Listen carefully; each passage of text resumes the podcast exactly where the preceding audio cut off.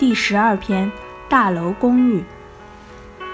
公寓顾名思义是公共居住的地方，它改变了以往独户一幢的住宅理念。十九世纪九十年代，世界钢筋混凝土的技术迅速的发展，解决了为了节约土地，住宅向高空发展的技术问题。一九零三年，法国的巴黎出现了富兰克林路的公寓群。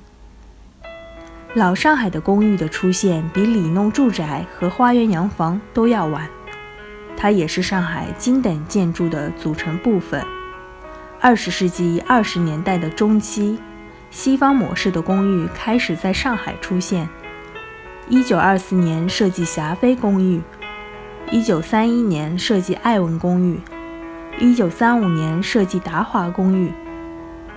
匈牙利籍的建筑师乌达克是西方模式公寓的积极传播者。三十年代初，上海城市发展进入了兴盛时期，土地资源紧缺，加上房地产商炒作地皮，土地的价格不断的上涨。房地产商的出路在于寻求那些节俭土地、向高发展的住宅类型，于是公寓建筑成为了时髦货。三十年代是上海公寓建造时期最多，沪上现存的公寓大多数是这个时期的产物，而老上海的公寓主要分布在公共租界和法租界，特别是在租界当局越界注入的地区。房地产商利用低价的土地建造公寓以谋取暴利，而公寓建造的地段往往选择交通发达、人流较多的地区。公寓的周围空间较大而醒目，公寓建筑大多是根据地形因地制宜的设计，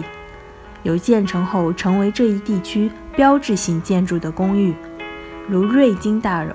武康大楼、泰兴大楼、淮海大楼等。建筑的体型一般为独立式沿街角布置的八字形，又有规模较大、沿着街坊建造的周边式公寓。如贝文公寓、永业大楼、浦西公寓等，也有利用空地建造的一字形公寓，如花园公寓等，还有一般布置在不规则狭小地块上的高层点式公寓，如高安公寓、麦琪公寓等。至于多层点状式，则是公寓里米弄的设计手法，布置灵活，可利用宅前屋后种植绿化。采光通风较好，但建筑的容积率不高。这类公寓建造的并不多，如新康花园等。早期的公寓建造的风格多依着欧洲古典式和文艺复兴式，后期的公寓建筑风格趋向现代式，摒弃繁华装饰的线角，造型简洁，追求体积感，并利用阳台和平面的凹凸形成立面。丰富的层次，如衡山公寓、百老汇大楼等。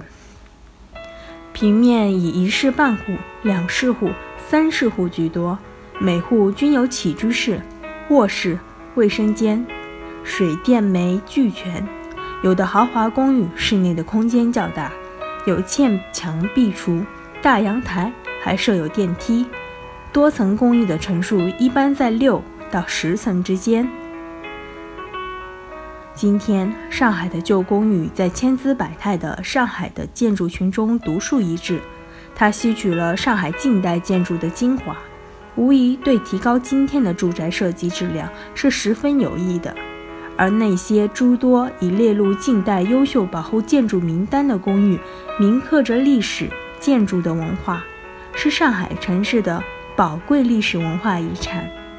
上海近代的公寓中有着许多的历史掌故和名人轶事，也是近代上海色彩斑斓历史的组成部分。